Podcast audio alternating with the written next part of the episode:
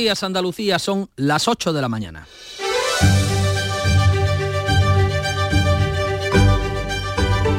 La mañana de Andalucía en Canal Sur Radio con Manuel Pérez Alcázar.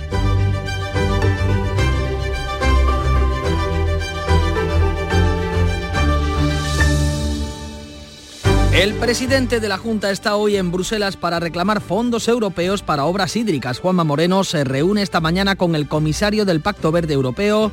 Va a pedir que se reconozca la excepcionalidad por la sequía que sufre Andalucía. El gobierno andaluz ha aprobado este lunes su cuarto decreto contra la sequía dotado con 218 millones para aprovechar 81 hectómetros cúbicos extra de agua. Miles de agricultores franceses mantienen bloqueadas las carreteras que llevan a París. Es el décimo día de protestas del campo galo a la espera de que el gobierno francés anuncie nuevas medidas. España rechaza las acusaciones de competencia desleal desde Francia. Las manifestaciones, eso sí, amenazan con extenderse por Europa, incluso amenazan con llegar a España en lo que se conoce como la ira del campo. El Congreso debate y vota hoy la ley de amnistía. El partido de Puigdemont presiona al PSOE para eliminar todas las referencias al terrorismo. Junts no descarta votar en contra si no se eliminan esas excepciones y los socialistas confían en que el texto acordado se mantenga, aunque eso sí, dicen que no prevén cambios, pero reconocen que hay tiempo para negociar. La Fiscalía anuncia y acusa eh, de financiación ilegal a la escúpula de UGT Andalucía sostiene que llevaron una doble contabilidad. Las defensas de los 15 acusados solicitan la nulidad del juicio y llaman a declarar como testigo al actual presidente de la Junta para tratar de eh, evitar el pago de los 41 millones que se destinaron a esa supuesta financiación irregular el líder mundial de microchips elige Málaga para instalar su segundo centro de investigación. Se alojará en un nuevo edificio del Parque Tecnológico Malagueño y dará empleo a 450 profesionales altamente cualificados. Canal Sur Radio. Social Energy. La revolución solar ha llegado a Andalucía para ofrecerte la información del tiempo. Este martes, el último de enero, se presenta soleado en general, con intervalos nubosos en el litoral que pueden dejar chubascos débiles en el área del estrecho. Temperaturas con pocos cambios. Las máximas van a estar comprendidas hoy entre los 21 grados de Sevilla y los 18 de Málaga y Jaén. Soplarán vientos de componente este, moderados en el litoral, flojos en el interior, levante fuerte en el estrecho. Comienza el año revolucionando tu hogar con Social Energy, la mejor relación calidad-precio del mercado. Si no, te la mejoramos. Descuentos de hasta 3.750 euros y llévate 200 euros en tu batería virtual con Luz, con seguro todo riesgo incluido los dos primeros años. Pide tu cita al 955 44 11 11 o socialenergy.es. La revolución solar es Social Energy.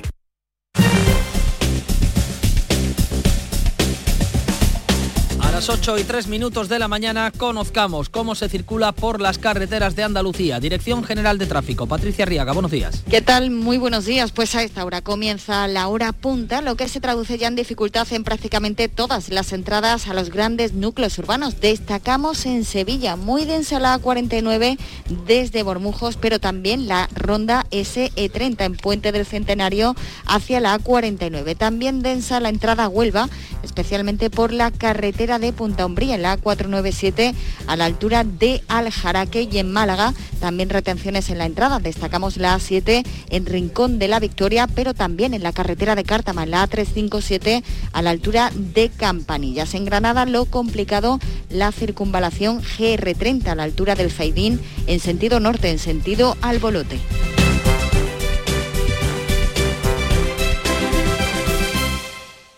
Quiero, mi amor, mi pastelito, mi bombón, mi galletita, mi bollito, mi bizcochito. Uy, pero qué hambre más tonta me ha entrado así de repente. Hay mucho amor dentro de ti, como en el cupón diario de San Valentín de la 11, porque podrás ganar 500.000 euros y además si entras en cuponespecial.es podrás conseguir experiencias únicas que te enamorarán. Cupón diario de San Valentín de la 11. Bases depositadas ante notario. A todos los que jugáis a la 11, bien jugado. Juega responsablemente y solo si eres mayor de edad.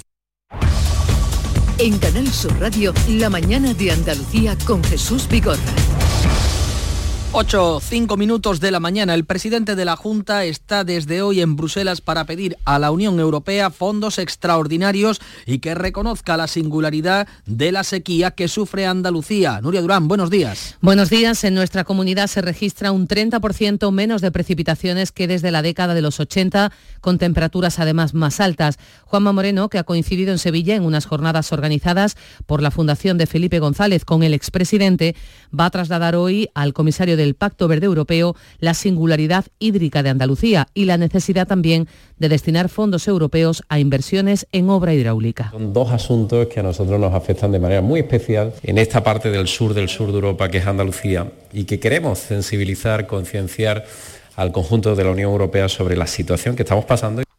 Este lunes el Gobierno andaluz ha aprobado el cuarto decreto contra la sequía que dispone 218 millones de euros en medidas para nuevos sondeos, desaladoras, obras para evitar las fugas, utilización también de agua regenerada con el objetivo de que Andalucía cuente con 81 hectómetros cúbicos más de agua. También destina este decreto 50 millones de euros en ayudas al campo. Vamos a conocer al detalle cómo va a ser eh, la agenda de Juanma Moreno en este martes en la capital comunitaria, cómo amanece Bruselas. Manuel de la Linde, frío este, esta mañana de martes. Buenos días.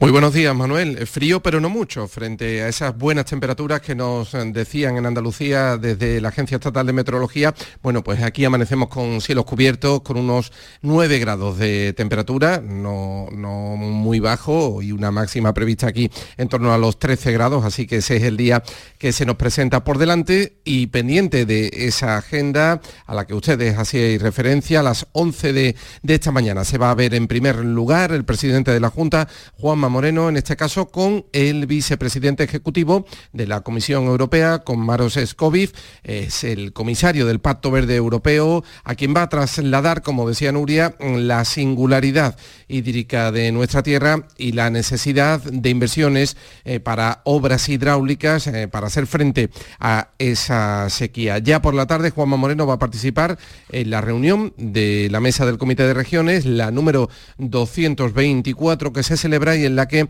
eh, pondrá también de relieve la importancia del agua para un sector como el agrícola andaluz, que como les venimos contando también eh, abastece a casi toda Europa, da de comer también, como decía el presidente, a 45 millones de personas. Todo esto, eh, compañeros, bueno, pues en una jornada en la que está amaneciendo, es la sexta visita institucional del presidente aquí a la Unión Europea, a Bruselas, y esta reunión se va a celebrar en el edificio Berlamont, donde nos, hacia donde nos dirigimos eh, ya a partir de ahora, es el edificio de oficinas donde se encuentra la presidencia de la Comisión Europea. Y estaremos pendientes de lo que nos cuentes a lo largo de la jornada. Gracias José Manuel de la Linda, enviado especial de Canal Sur Radio a Bruselas. Muy pendiente el campo andaluz de la cumbre que se celebra esta jornada en Bruselas por parte del presidente de la Junta. También atentos en el campo andaluz en, concreto en torno a eh, lo que rodea al Parque Nacional de Doñana porque hay discrepancias en los ayuntamientos de esta zona del entorno de Doñana para el reparto de los 70 millones de euros en ayudas. Almonte y Hinojos, de hecho, se van a desmarcar del acuerdo que hoy van a firmar los otros 12 consistorios en la localidad sevillana de la Puebla del Río, Sevilla. Antonio Catoni, buenos días. Son, eh, buenos días, decía, pues sí, son esos 12 municipios del área de influencia de Doñana, de las eh, provincias de Huelva, de Cádiz y de Sevilla. La mayor parte de los municipios, cinco en total, son de la provincia de Sevilla, para repartirse esos fondos del Ministerio de Transición Ecológica, la subvención de 70 millones de euros. El acuerdo por eso se firma en el Ayuntamiento de la Puebla del Río. Hay otro eh, alcalde, por ejemplo, el de Isla Mayor, Juan Molero, que subraya la importancia de este acuerdo que es histórico. La verdad que para mí es algo histórico, que 12 municipios de, de una comarca tan que tanto ha costado ponerse siempre de acuerdo, que la verdad que siempre hemos ido tirando cada uno para nuestro lado. Que, que, por fin hayamos establecido y hayamos de muy buen grado. Primero fueron, fuimos 11 y después ahora ya hemos conseguido que ya se nos uniera San Lucas, pues la verdad que muy, muy, muy contento. Pero como dices, Almonte e Hinojo se desmarcan de este acuerdo. Ellos dicen que su territorio supone más del 75% de la biodiversidad del Parque Nacional y reclaman la mayor parte de los fondos por extensión y población en contra de la postura de los otros 12 consistorios. Pues estos 14 municipios de Sevilla, de Huelva y de Cádiz pendientes de esa cumbre, también pendientes de la decisión que se tome en Bruselas en torno a la sequía y también pendientes y mirando a Francia, donde miles de agricultores han puesto cerco a París bloqueando ocho carreteras de acceso. Hoy esperan conocer las propuestas del gobierno en el décimo día de protestas del campo que ya amenazan con extenderse por otros países de Europa y llegar a España. Lo han denominado la ira del campo. Beatriz Rodríguez, buenos días. Buenos días. La reunión de anoche entre el primer ministro y los sindicatos no ha trascendido nada. 10.000 trabajadores con 5.000 tractores se han movilizado en todo el país pidiendo precios justos. Dicen que aguantarán el tiempo que sea necesario. Acusan de competencia desleal dentro de la propia Unión Europea de las estrictas normas medioambientales francesas a España. El ministro Luis Planas desmiente estas acusaciones de competencia desleal que también ha hecho el primer ministro francés. Estamos en la Unión Europea. Por tanto, las normas de producción, de comercialización, eh, son similares en todos los países miembros y todos los países miembros las aplicamos igual. Por tanto, no hay ninguna ventaja competitiva derivada por la aplicación de normas distintas. Las quejas son compartidas en toda Europa y los agricultores belgas, alemanes, griegos y rumanos se han sumado este lunes a las protestas. En el Mirador, el secretario general de Asaja, Eduardo Martín, no descarta que las movilizaciones lleguen a España. Se van a convocar protestas. lo que tendremos que matizar y, determinar es qué tipo de medidas vamos a acordar. Pero eh, evidentemente los problemas que, están, que está teniendo el sector español ahora mismo están empeorando. Coexpa, la entidad que aglutina a cosecheros y exportadores de Almería, dice que el campo almeriense pierde 75 millones de euros a la semana por esta situación. El presidente Macron planteará en la cumbre europea extraordinaria del jueves abortar el acuerdo comercial con Mercosur para importar alimentos de Sudamérica. Y en lo político, Junts presiona al PSOE, al PSOE lo hace hasta el último minuto para tratar de eliminar la alusión al terrorismo de la ley de amnistía que se va a votar esta tarde en el Pleno del Congreso. Los eh, de Puigdemont no descartan votar votar en contra si los socialistas no retiran toda excepción a la amnistía. El PSOE acusa a los jueces de interferir en el poder legislativo. Junts va a tensar la negociación hasta el último momento para lograr la amnistía absoluta en los delitos de terrorismo. Quieren que se elimine la referencia que deja fuera de la amnistía los delitos de terrorismo con grave violación de los derechos humanos. El PSOE ha trasladado un mensaje a los medios en el que acusa a los jueces de querer influir sobre las decisiones políticas. Cada vez que el legislativo mueve ficha, dice Ferraz, un juez mueve ficha. La portavoz socialista Esther Peña admite que hay tiempo para seguir negociando todavía con Junts. De aquí a mañana seguiremos hablando, como no, con todos. Ahora mismo decirles que no hay sobre la mesa ningún cambio en la posición del Partido Socialista sobre la votación de las enmiendas respecto a lo que salió de la comisión. Sumar todavía no ha decidido si va a apoyar las enmiendas de los independentistas y por su parte el Partido Popular insta a los socialistas disconformes, como es el caso del presidente manchego, a votar contra la ley. Alberto Núñez Feijó acusa al gobierno de mantener una actitud dócil con quienes practican, dice, el terrorismo. El Partido Socialista se reduce al partido más dócil y más complaciente con quien justifica el terrorismo callejero que con quien quiere combatirlo. Y lo peor es que el independentismo lo sabe. ¿Cómo de dócil debe de ver el independentismo a Sánchez que incluso le perdona que lo espíe?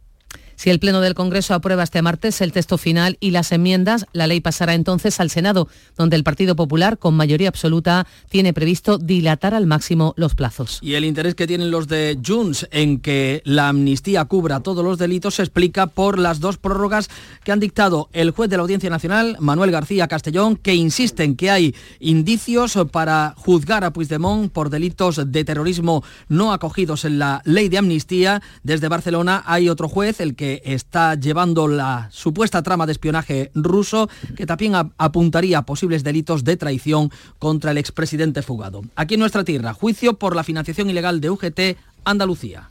Los abogados de los exdirigentes solicitan la nulidad y la comparecencia como testigo del presidente de la Junta para evitar la devolución de los casi 41 millones de euros para cursos de formación desviados. Estos abogados de los líderes sindicales dicen que el caso es nulo efectivamente con pruebas y registros ilegales y con documentos de un ex empleado condenado por revelación al filtrar secretos a la prensa. El letrado de UGT pide que declare Juanma Moreno como testigo porque asegura que llegaron a un acuerdo para devolver las deudas en plazos y evitar que desapareciera el sindicato. Para el fiscal todo está claro, hubo fraude y se montó una contabilidad para financiar el sindicato. Fernando Soto. UGT no solamente falseaba facturas de modo aislado, institucionalizó el fraude, lo pactó con los proveedores en las modalidades que veremos en esta sala. El, el el bote y la defraudación de los alquileres.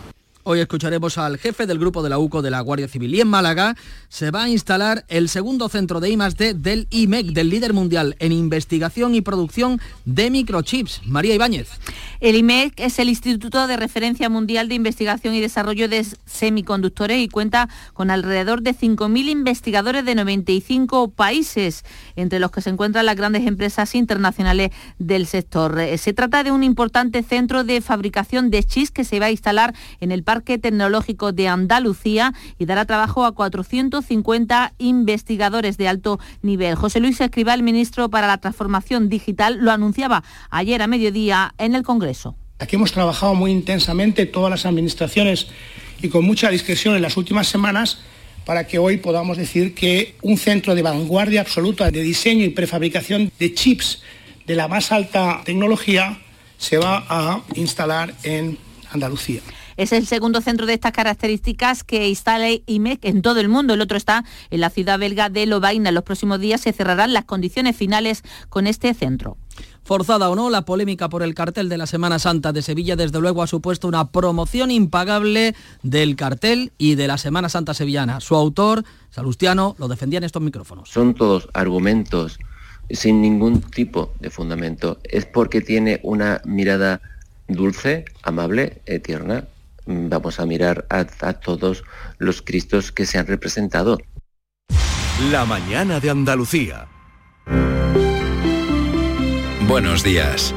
En el sorteo del cupón diario celebrado ayer, el número premiado ha sido 44.468 44468. Serie 11. Recuerda que hoy, como cada martes, tienes un bote millonario en el sorteo del Eurojackpot de la 11. Disfruta del día. Y ya sabes, a todos los que jugáis a la 11, bien jugado. 8 casi 17 minutos de la mañana vamos a tomar el pulso a esta jornada de martes, penúltimo día del mes de enero. López de Paz, buenos días. Doctor Pérez Alcázar, ¿qué tal? En estos momentos hay millones de españoles buscando si Carlas Puigdemont tiene multas de tráfico porque es probable que las multas de tráfico también entren dentro de la ley de amnistía. En el maletero del coche no te multan, Fran. Bueno, pero a lo mejor tuvo un anterior o, está embargado, pero eh, quiere, quiero decir que primero fue un delito, después lo de la traición, que también puede entrar. Ahora, ¿nos quitarán las multas de tráfico o entraremos todo en el paraguas de la ley de amnistía? Fíjate qué paradoja. Se va a aprobar la amnistía hoy, 30 de enero, que es el Día Internacional de la Paz.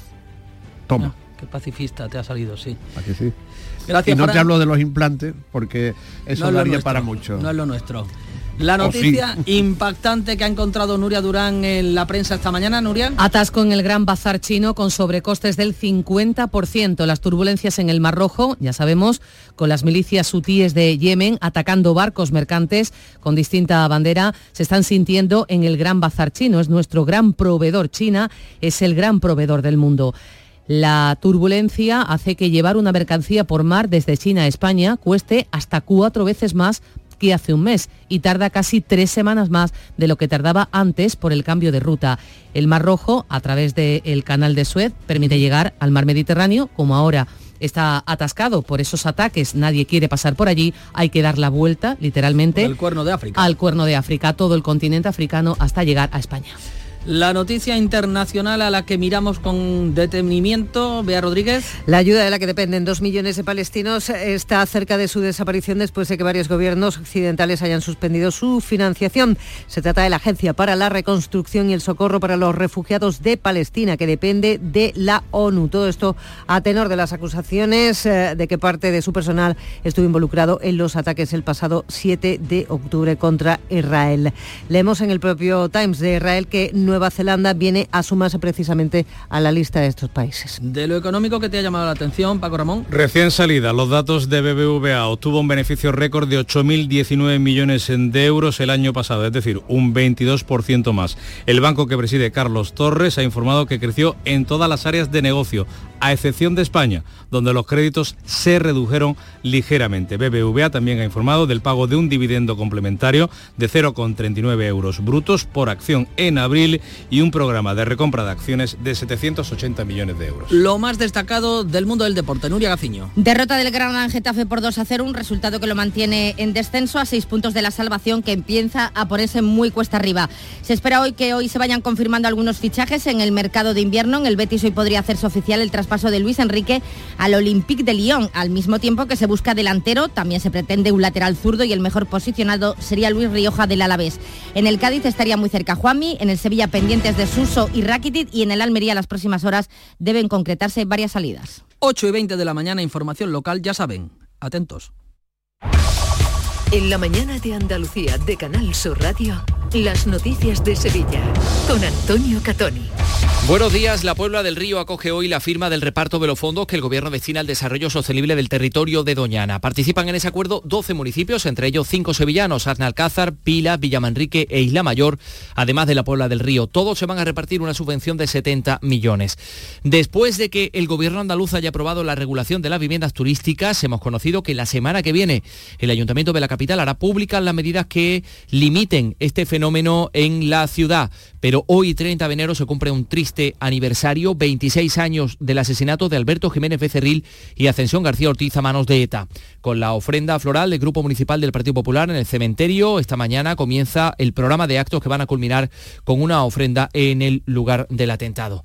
El tráfico, cómo se circula esta hora por las carreteras de Sevilla y su provincia. Isabel Clara Campos, ¿qué tal? Buenos días. Buenos días, con cuatro kilómetros de retenciones en la 49 de entrada a la ciudad, tres kilómetros en el puente del Centenario sentido Huelva, un kilómetro sentido Cádiz, un kilómetro también en el nudo de la gota de leche sentido Ronda Urbana Norte.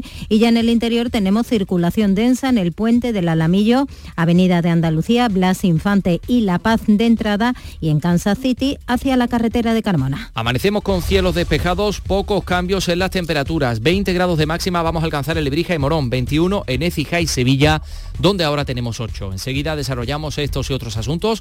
Realiza Juanjo González. Sol Renovables les ofrece el tiempo. Expertos en instalaciones solares y energías renovables para su vivienda o negocio. Enchúfate al sol. www.solrenovables.com 12 municipios del área de influencia de Doñana, cinco de ellos de la provincia de Sevilla, firman hoy el reparto de fondos que el Ministerio de Transición Ecológica destina al desarrollo sostenible de este territorio. Se trata de una subvención de 70 millones de euros que va a ser repartida entre las distintas entidades locales de la Reserva de la Biosfera de Doñana. Pilar González, más datos, buenos días. Buenos días, el acuerdo se firma en el Ayuntamiento de la Puebla del Río y también lo suscriben Aznalcázar, Pilas, Villamanrique de la Canduesa e Isla Mayor. Su alcalde Juan Molero dice que es un acuerdo histórico pero ahora se trata de que estos fondos lleguen pronto al pueblo y puedan revertir cuanto antes en políticas socioeconómicas. Esperanzado que estos fondos lleguen rápido y podamos ponerlo en valor en, los municipios, que la verdad que es lo que verdaderamente hace falta, y hagamos un pequeño cambio dentro de lo que es la situación de la comarca y, favorezcamos un poquito al, todo el tejido social y, y productivo de los municipios. Municipios marcados por la sequía. El Pleno del Ayuntamiento de Sevilla va a aprobar mañana la ordenanza que regula las tasas del agua, subida de entre el 15 y el 18%. Por otra parte, el ayuntamiento ha encargado a una empresa especializada un estudio eh, sobre el impacto del turismo en la ciudad para conocer no solo los aspectos económicos. Según ha explicado el delegado de Hacienda, Juan Bueno, ya se ha recabado gran cantidad de datos y ahora se trata de ordenarlos y tenerlos en cuenta para las políticas municipales futuras en materia de turismo. Un estudio serio de lo que es nuestra ciudad y lo que lo que le viene a nuestra ciudad en los próximos, en los próximos tiempos, ¿no? que es de lo que se trata. Estar siempre prevenido y hacer una buena política turística de excelencia y de calidad, que yo siempre repito, en la balanza y con la balanza de los sevillanos, que es lo más importante para nosotros. Han hecho un balance satisfactorio del primer stand propio del Ayuntamiento de Sevilla en la Feria de Fitur y hay novedades sobre la regulación de las viviendas turísticas que aprobaba el Consejo de Gobierno de la Junta. El alcalde José Luis Sanz ha anunciado que la próxima semana informará sobre las medidas para limitar los pisos turísticos en la capital. Afectarán sobre todo al casco antiguo por ser la zona con mayor volumen de este tipo de alojamientos. El Ayuntamiento de Sevilla, la Gerencia Municipal de Urbanismo, que tenía ya prevista varios escenarios posibles, Anunciaremos en breve, seguramente la semana que viene, qué instrumentos vamos a utilizar para poder limitar el número de apartamentos turísticos en determinadas zonas de la ciudad. Con la ofrenda floral del Grupo Municipal del PP en el cementerio de San Fernando comienza a las 10 y media de esta mañana el programa de actos con el que se conmemora el vigésimo sexto aniversario de los asesinatos de Alberto Jiménez Becerril y su esposa Ascensión García Ortiz. Casi de forma simultánea a las 11 de la mañana habrá un homenaje del PP provincial en los jardines del Cristina y a la una ofrenda floral en San Jacinto de los Populares de Triana. Ya por la tarde a las 5 misa funeral en la catedral en memoria del matrimonio asesinado por ETA para proceder a otra ofrenda floral organizada por la Fundación Jiménez Becerril en la calle Don Remondo, justo en el punto donde caían abatidos por la banda terrorista. La conmemoración de este aniversario concluirá a las nueve y media de la noche en ese mismo lugar con la vigilia de las nuevas generaciones del PP. 8 y casi 25 minutos. Centro de Implantología Oral de Sevilla, CIOS, campaña especial 36 aniversario. Implante, pilar y corona, solo 600 euros. Llame al 954 22 22 60 o visite la web ciosevilla.es. Estamos en Virgen de Luján 26, Sevilla. Recuerde, solo 600 euros. El cartel anunciador de la Semana Santa de Sevilla del año 2024, su autor, Salustiano García, calificado en Canal Sur Radio de sucios y, y, poco cristianos los comentarios homófobos vertidos en redes sociales sobre su obra. El artista se ha mostrado orgulloso de su obra. Aquí en Canal Sur Radio ha reflexionado sobre el comentario de que el cartel pueda servir para el orgullo gay. Me parece muy sucio, porque la gente que lo está haciendo, la mayoría, son cristianos. Y yo creo que es muy poco cristiano eh, hacerlo a nuestro Señor Jesucristo le parecería muy mal los comentarios que aparecen en las redes. Como decía Miguel Bosé, y si fuese gay, ¿qué? El cartel ha suscitado el apoyo del mundo de la cultura. Entre ellos el historiador José León, que responde a la crítica sobre si el cartel no representa la Semana Santa de Sevilla. El sudario tripartito del cachorro, que lo hizo un señor de Utrera, de Sevilla, y que lleva 400, 500 años procesionando desde Triana a Sevilla. Más sevillano que eso. Pocas cosas se me, pocas cosas se me ocurren. Que no es Semana Santa la resurrección. Desde el Concilio Vaticano II forma parte de la Semana Santa. Interesante el congreso que comienza hoy en el Palacio de Exposiciones y Congresos de Sevilla, la primera edición del mercado Frozen and Fresh Market, el mayor mercado nacional e internacional de productores de congelados, bueno, de alimentos a temperatura controlada. Participan todos los agentes de la cadena alimentaria hasta llegar al consumidor final. El gerente de la Asociación Frozen España, Alberto Bueno, explica que pretenden desterrar la idea de que se congela lo que está a punto de caducar. Actualmente el, el, producto que se congela es, producto de primera calidad, es decir, las empresas eh, utilizan los procesos de congelación y ultracongelación para mantener un stock en sus, en sus industrias eh, y por tanto ha sido una, una evolución de, de la propia empresa, de los propios procesos por cierto, no se pueden congelar las mm, kilos y kilos de naranjas. El ayuntamiento asegura que ya ha recogido un 50% más de kilos de naranjas que el año pasado por estas fechas. Según los datos que ha facilitado el alcalde, ya se ha retirado de los árboles el 38% de la cosecha. En el ámbito de los sucesos, les contamos que la Guardia Civil ha detenido a 40 personas, investigado a otras 14 por tráfico de drogas a escala nacional e internacional a través de empresas de mensajería. En la operación, los agentes han desmantelado varias organizaciones de narcotraficantes a las que les ha incautado gran cantidad de drogas, dinero en efectivo y siete vehículos de alta gama. La investigación se inició en el puerto y en el aeropuerto de Sevilla. El modus operandi era el mismo, como cuenta el portavoz de la Guardia Civil, Fran López. Consistía en ocultar la droga dentro de los paquetes entre ropa, juguetes, alimentos, electrodomésticos u otros objetos, incluso mezclándola con ellos para dificultar su detección. Por cierto, la policía local de Sevilla ha tenido a, dos jóvenes por intentar robarle a un hombre de 72 años eh, utilizando la técnica del abrazo cariñoso. Eso sucedía cerca de un banco. Los asaltantes se acercaron a él de forma muy efusiva, simulando que lo conocían, hasta que la víctima se dio cuenta y entonces empezaron a golpearle. Tuvo que ser auxiliado por varios vecinos. Y les contamos también que la ONCE pone en circulación el jueves que viene 5 millones de cupones dedicados a Sevilla como capital europea del espacio. Cristóbal Martínez de la ONCE. Que nos tengan en cuenta. Fíjese solo en la capacidad y en el talento de las personas, más allá de sus limitaciones, para ser más competitivos y productivos. Porque si algo en la industria aeronáutica es precisamente un motor de oportunidades. Por cierto, el Ayuntamiento de Sevilla va a instalar los primeros juegos inclusivos para los niños con discapacidad del distrito, del distrito Cerro Amate, en la Plaza Poeta Miguel Hernández. Vamos con la información deportiva ya está aquí Nuria Gaciño. Nuria, buenos días. Muy buenos días. Atentos al mercado donde hoy se podría hacer oficial el traspaso del jugador del Betis Luis Enrique al Olympique de Lyon. Anoche se cerraba el acuerdo por 20 millones de euros, pero falta el sí quiero del futbolista. Movimiento clave para el fichaje de un delantero, aunque también se está buscando un lateral zurdo y el mejor posicionado en la agenda del Betis sería Luis Rioja del Alavés. En el Sevilla se espera hacer oficial hoy la salida de Rakitic a Al Shabab de Arabia Saudí, que también pretende a Suso. Y mientras se insiste en la cesión de Boseric, procedente del Boavista portugués.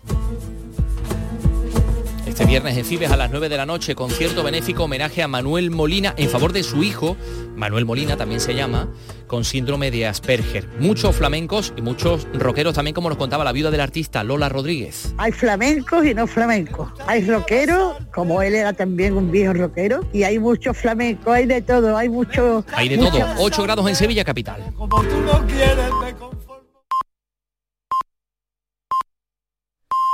Andalucía son las ocho y media de la mañana. Enseguida vamos a abrir mesa de debate. Hoy lo haremos con Javier Caraballo, Charo Fernández Cota y Pepe Landi.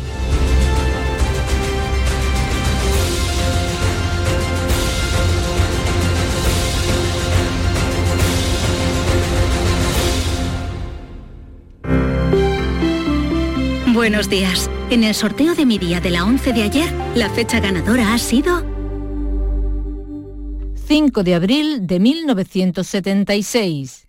Y el número de la suerte, el 7. Recuerda que hoy, como cada martes, tienes un bote millonario en el sorteo del Eurojackpot de la 11. Disfruta del día. Y ya sabes, a todos los que jugáis a la 11, bien jugado.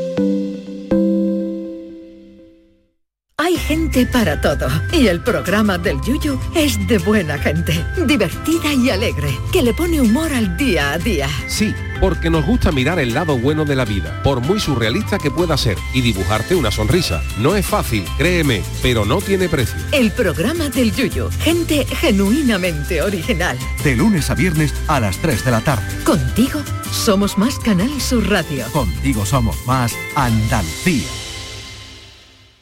Desengrasante Mano de Santo. El desengrasante todo en uno que limpia como ninguno les ofrece la información del tiempo. Buenos días, hoy en Andalucía seguimos con tiempo estable y seco en la mayor parte de la comunidad, no obstante tendremos precipitaciones débiles ocasionales en el área del estrecho. El cielo estará poco nuboso con intervalos de nubes altas, con nubes bajas y brumas durante esta mañana en el litoral y en la mitad occidental de la comunidad.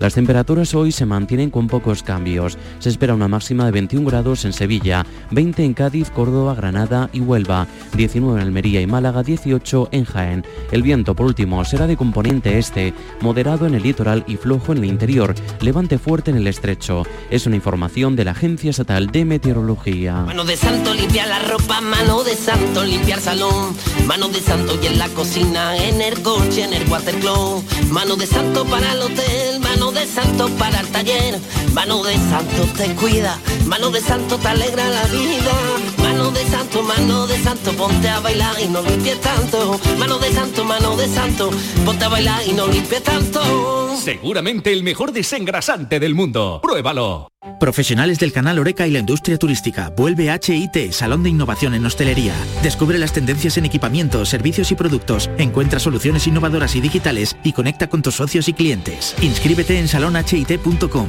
del 5 al 7 de febrero en FICMA. Fondos Europeos, Ministerio de Hacienda, Junta de Andalucía.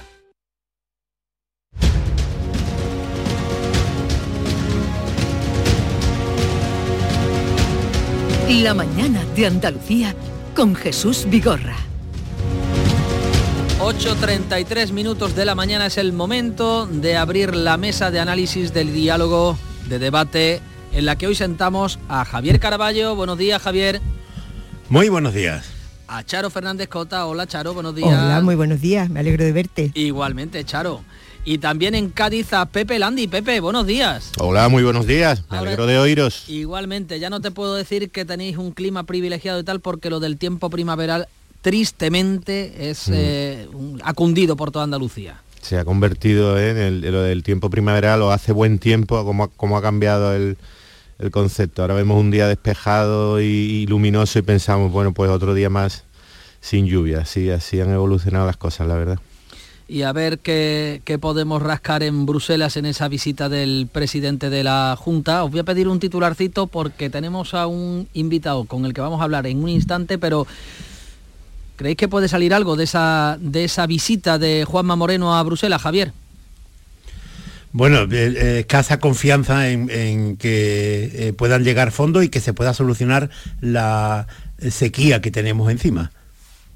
Claro, no, no hay soluciones a corto plazo. Eh, el verse con el comisario del Pacto Verde, bueno, pues siempre es bueno poner sobre el tapete los problemas que afectan a Andalucía, porque además partimos de la base, o la Junta, el gobierno andaluz quiere que, en Europa se tome conciencia de que Andalucía es el laboratorio de lo que va a pasar después en otras regiones de Europa, y por eso quieren que se haga un trato, una ayuda preferente. Pepe. Pues eh, ojalá, bueno, ojalá no, necesitamos, necesitamos fondos, necesitamos medidas urgentemente. Vamos muy tarde, vamos 30, 40, 50 años tarde, todos, y son necesarias, por más que, lleguen con tanto retraso, todas las medidas son necesarias y urgentes porque creo que no somos conscientes ciudadanos, empezando por los ciudadanos, las instituciones, creo que no somos conscientes las empresas de, de la que se nos viene encima a tres meses, que es pasado mañana pero a tres meses. Bueno, enseguida seguimos hablando de este asunto, un asunto, el de la sequía, en el que en el campo pues están bien pendientes porque les va la vida en ello, nunca mejor dicho. Pero en el campo también están pendientes desde hace unos días de lo que sucede en Francia. Allí hay miles de tractores, hasta 5.000 tractores que están eh, interrumpiendo el tráfico, cortando carreteras. Hay ocho puntos que bloquean el acceso a la capital, a París, y los agricultores que protagonizan estas protestas no descartan incluso entrar en la capital francesa para hacer valer sus protestas. Los que se están viendo eh, afectados en primera instancia son los transportistas en nuestro caso los andaluces y españoles que llevan nuestros productos hasta Francia y en segundo lugar y no menos importante pues los propios productores, los propios agricultores. Tenemos eh, al teléfono al eh, secretario general de FENADISMER de la Federación Nacional de Asociaciones del Transporte, Juan José Gil. Buenos días, señor Gil. ¿Qué tal? Muy buenos días. Bueno, ¿cuál es la situación en, este momento, a esta hora eh, de este martes en Francia, donde ya sabemos y hemos visto esos miles de agricultores que incluso han acampado en las carreteras que dan acceso a la capital? Bueno, pues lo ha descrito usted muy bien al principio de, su intervención. Ahora mismo venimos sufriendo lo que llevamos ya padeciendo los últimos diez días, que son bloqueos permanentes, no solo en París, que es lo que ahora mediáticamente está teniendo más más impacto, porque son ocho de los accesos al Gran París. Estamos hablando no solamente de la ciudad de París, sino toda la zona periurbana. Pero tenemos otros 26 eh, puntos principales de las carreteras francesas también bloqueadas. Es cierto que lo que son los pasos fronterizos, tanto de Irún como de la Junquera, están abiertos. Estuvieron bloqueados hasta el viernes desde el sábado ya se abrieron los dos puntos fronterizos, pero luego ya, una vez que accedes al territorio francés, la odisea a la que se enfrentan los transportistas, pues es inimaginable. En, ningún caso eh, se puede realizar su actividad con normalidad y eso es lo que venimos demandando tanto al gobierno español que interceda ante, ante el gobierno eh, francés como la Comisión Europea.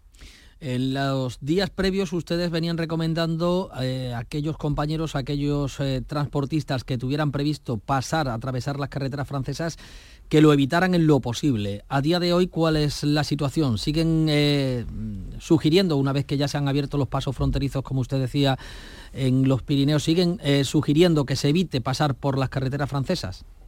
El problema es que lógicamente no podemos estar dos semanas sin, trabajar. Uno, porque lógicamente los transportistas necesitan realizar su actividad y poder, poder seguir ganando su sueldo, ¿no? Y en segundo lugar, porque lógicamente aquí hay un perjudicado más importante incluso que los transportistas, dado la magnitud del problema, que son las exportaciones españolas.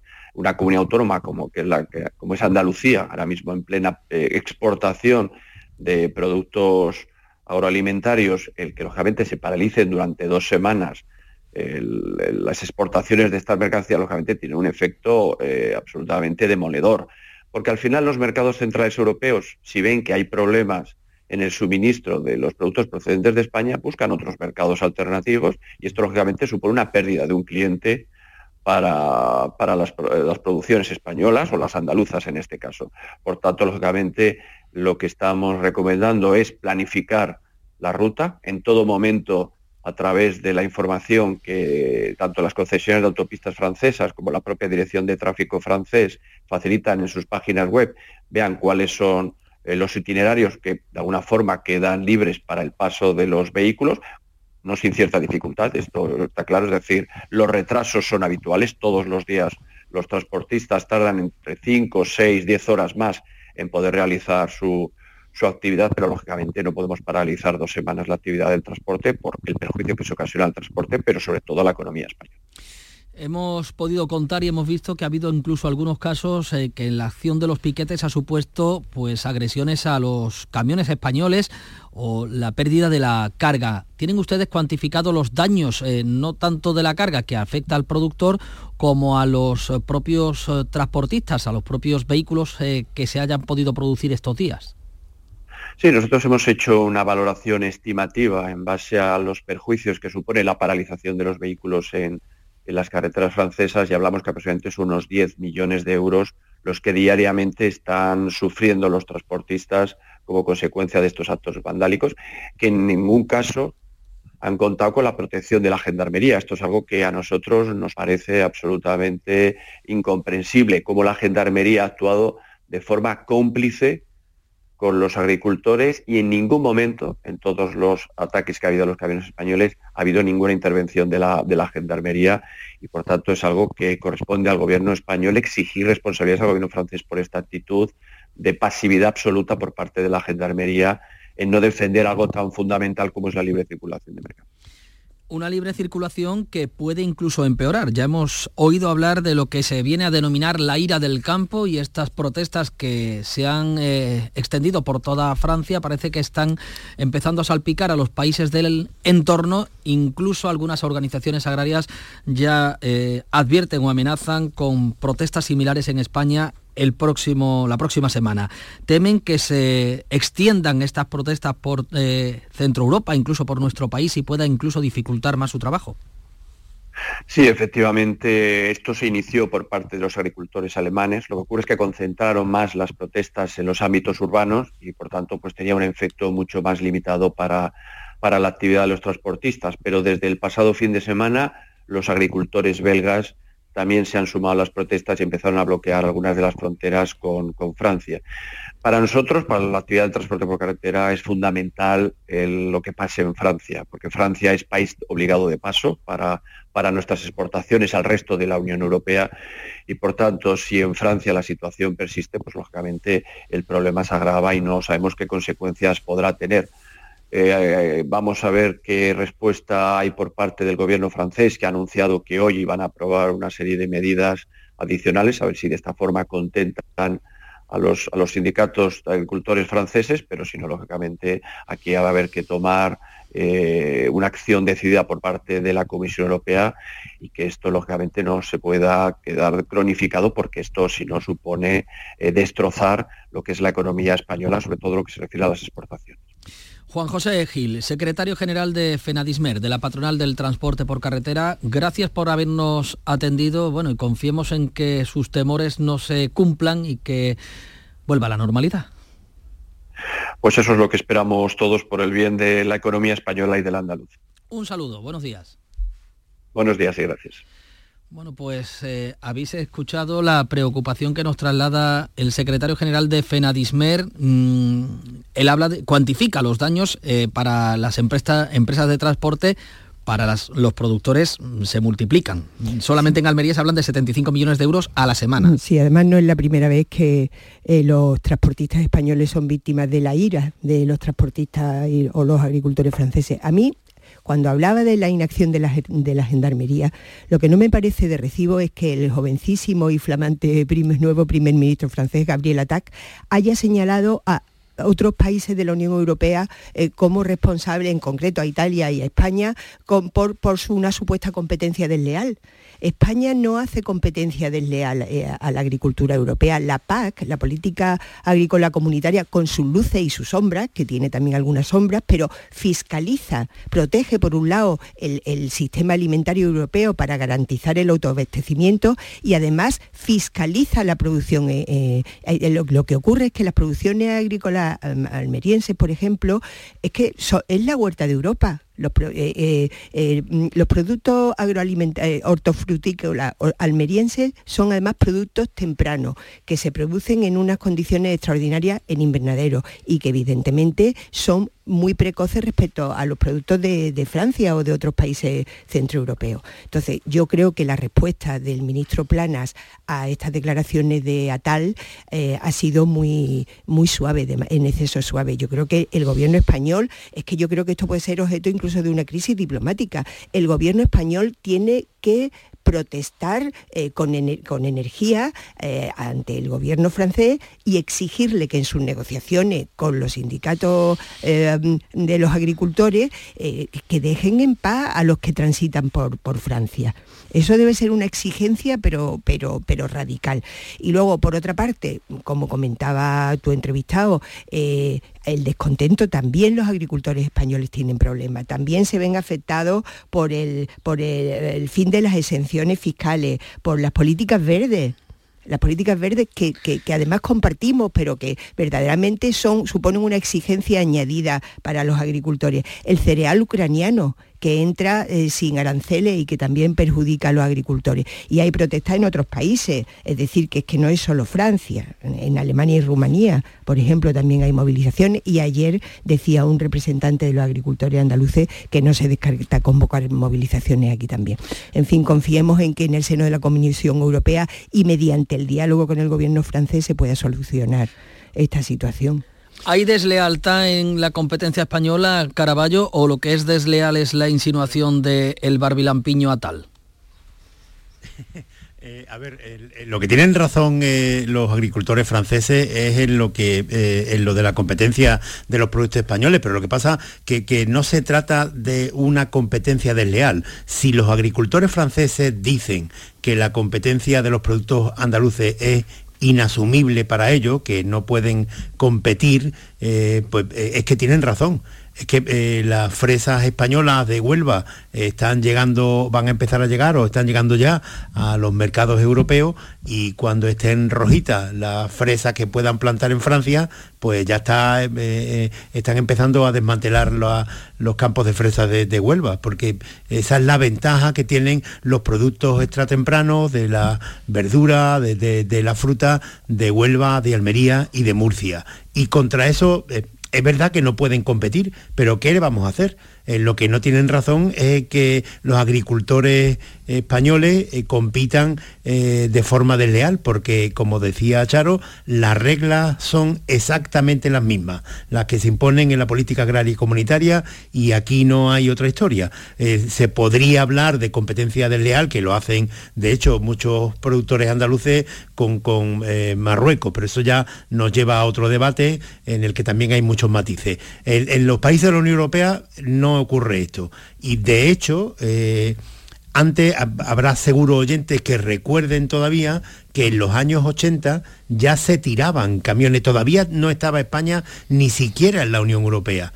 Y cuando llegaban los camiones, los primeros camiones de, que, iban a los mercados europeos con, con las frutas y hortalizas andaluzas, pues eh, en la frontera, en cuanto pasaba la junquera, los tiraban y quemaban la carga y esto viene pasando desde entonces. Ha habido momentos de repunte y surge ahora al calor de un malestar que sí comparten eh, muchos agricultores españoles, si no eh, la amplia mayoría.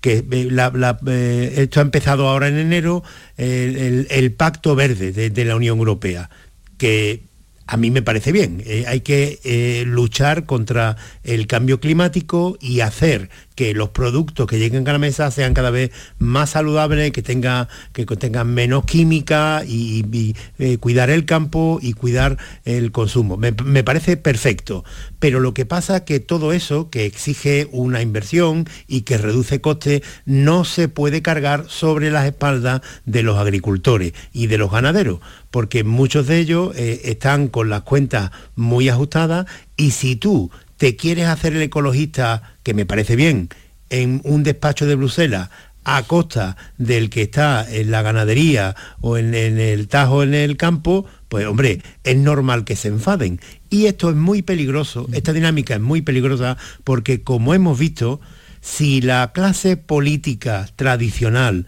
no le presta atención a los agricultores cuando protestan, lo que hacen muchos agricultores es que terminan siendo escuchados únicamente por la extrema derecha, que niega el cambio climático. Esto no es ninguna amenaza, esto ya ha pasado y pasó en los Países Bajos, en, Holanda pasó en, el, año pasado, en el primer semestre, eh, donde eh, contra todo pronóstico arrasó una persona que no conocía a nadie, que simplemente había sido portavoz de una asociación eh, agrícola. Eh, y, caen en, la extrema derecha, claro.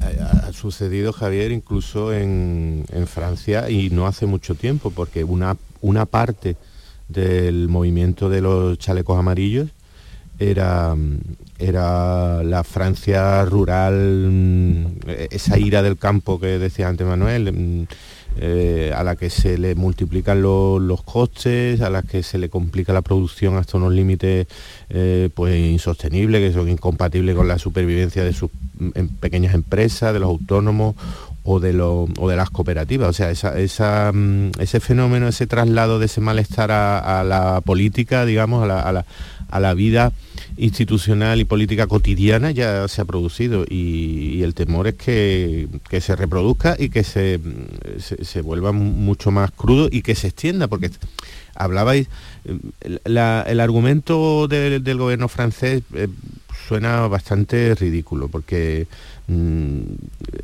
alegar que hay una especie de mm, de diferencia de las reglas, de la normativa. Recordemos que nosotros crecimos llamando a la Unión Europea mercado común, es decir, es, un solo mercado en el que solo hay unas normas que se aplican además con bastante eh, firmeza y si no que se lo digan por ejemplo a, los pescadores andaluces y gaditanos ¿no? que, cada año eh, ven más recortada su capacidad de, de, captura. lo de la normativa yo creo que es un poco un, pataleo chauvinista muy propio de, los franceses, que también conectaría con esa queja de que la policía, la gendarmería, eh, pues está haciendo, está pasando la mano y haciendo la vista gorda con, estas movilizaciones porque ellos se considerarán un poco eh, eh, agraviados. Pero creo que es una mirada miope sobre el, sobre el conflicto, porque es un, es un conflicto de fondo gravísimo que va a afectar a otros países. De hecho,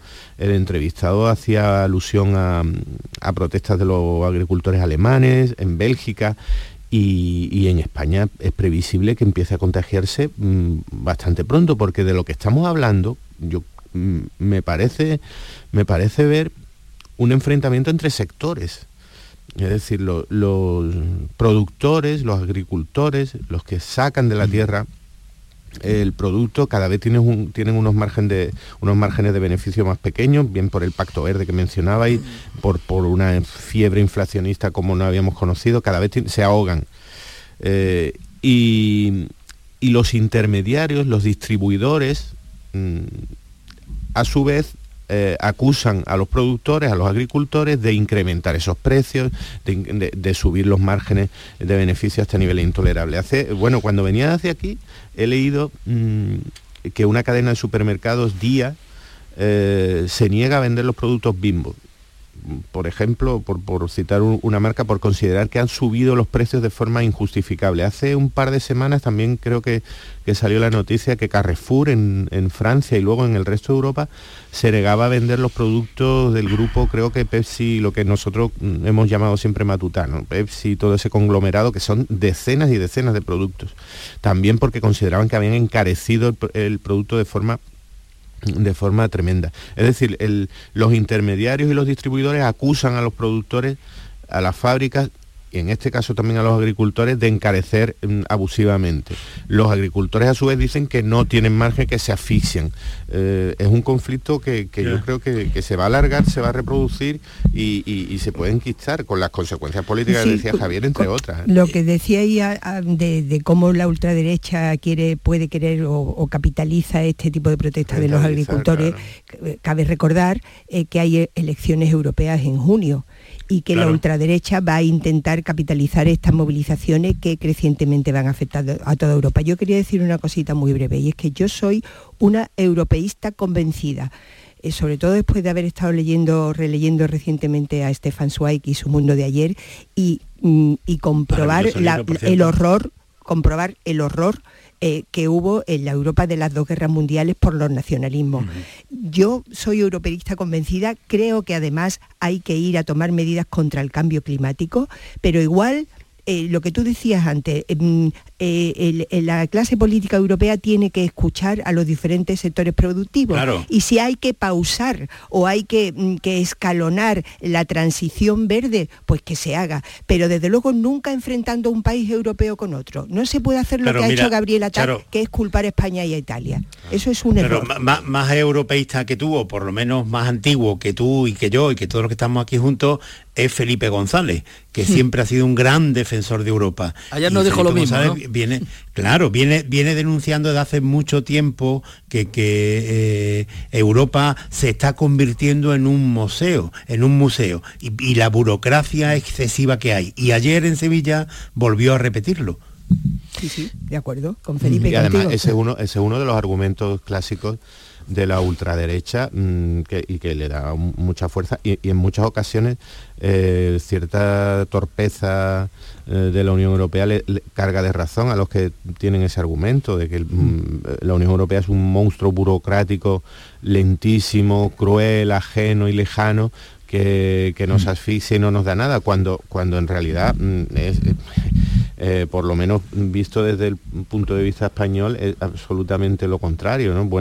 Eh, eh, la España actual sería inexplicable sin, sin su pertenencia a la Unión Europea durante los últimos 25 años. esto, es muy fácil. Cuando... es difícil de explicar a veces, claro.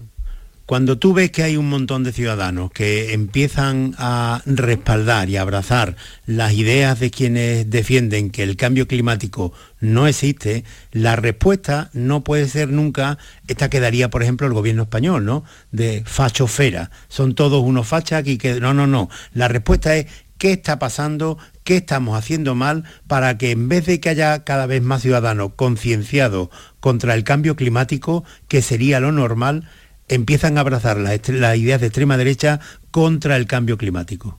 Pues fíjate que contra la existencia. Aquí en el campo andaluz, Javier, es una reivindicación reiterada, insistente y que puede llevar a, a, las asociaciones de agricultores a salir a la calle la semana que viene y secundar las protestas no solamente por la subida de los costes de producción. Ellos sí que hablan de competencia desleal de las importaciones de terceros países que no cumplirían las exigencias de las eh, leyes ecologistas verdes de la Unión Europea o de la protección de derechos laborales que se eh, exigen, se plantean con todo criterio en la Unión Europea. Entonces, claro que compiten en desigualdad de condiciones.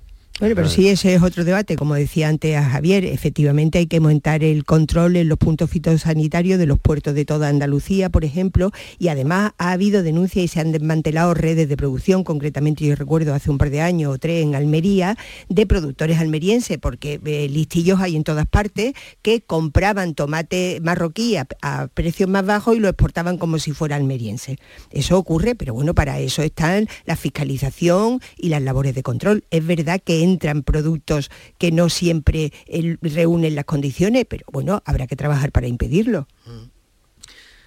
Bueno, pues... Eh, venga, Javier, remata el asunto. Sí, sí, que, eh, este tema es tan complejo que, además nos lleva al, de la inmigración. Evidentemente, los productos que tengamos que consumir eh, en Andalucía, en España, que, provengan de, Marruecos, de donde sea, tienen que tener la garantía que nosotros nos damos de, calidad eh, sanitaria. Eso, esto es evidente. Pero al margen de eso, ¿qué hacen competencia a los productos andaluces? Pues claro, pero es que además tenemos que preguntarnos si no queremos que la, eh, haya una población en Marruecos, en el norte de África, que quiera emigrar a España, desde luego lo, lo que hay que fomentar es el desarrollo de esa zona y el desarrollo de esa zona conlleva una competencia. Pero es que aquí eh, todo no se puede pedir. Tienes que elegir. Y entonces, si tú quieres que, cada vez haya menor presión migratoria hacia España, tienes que permitir que desarrolle también Marruecos. Esto me parece que es de una evidencia elemental. Pues eh, de todos estos asuntos, no solamente de los costes de producción, de, las, de los aranceles y de las leyes verdes que afectan al campo, eh, es uno de los motivos que está movilizando a los agricultores franceses, se va a extender, dicen, por el resto de países del entorno. Y aquí en nuestra tierra no solamente nos preocupa eso, sino también un efecto gravísimo sobre la producción agroganadera como es la sequía, y por ese motivo tenemos al presidente de la Junta en Bruselas. Enseguida vamos a hablar de este asunto y del nuevo decreto de sequía, el cuarto que aprueba la Junta de Andalucía con más de 200 millones de euros para tratar de exprimir hasta el último grano de tierra seca que, vemos en nuestros campos para aprovechar 18 hectómetros cúbicos más de agua en Andalucía, una situación de máxima gravedad eh, que lleva a tomar medidas eh, sin duda mm, urgentes y a acuerdos entre administraciones que de momento no se vislumbran.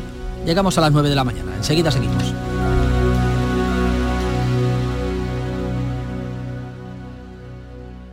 Canal Sur, la radio de Andalucía.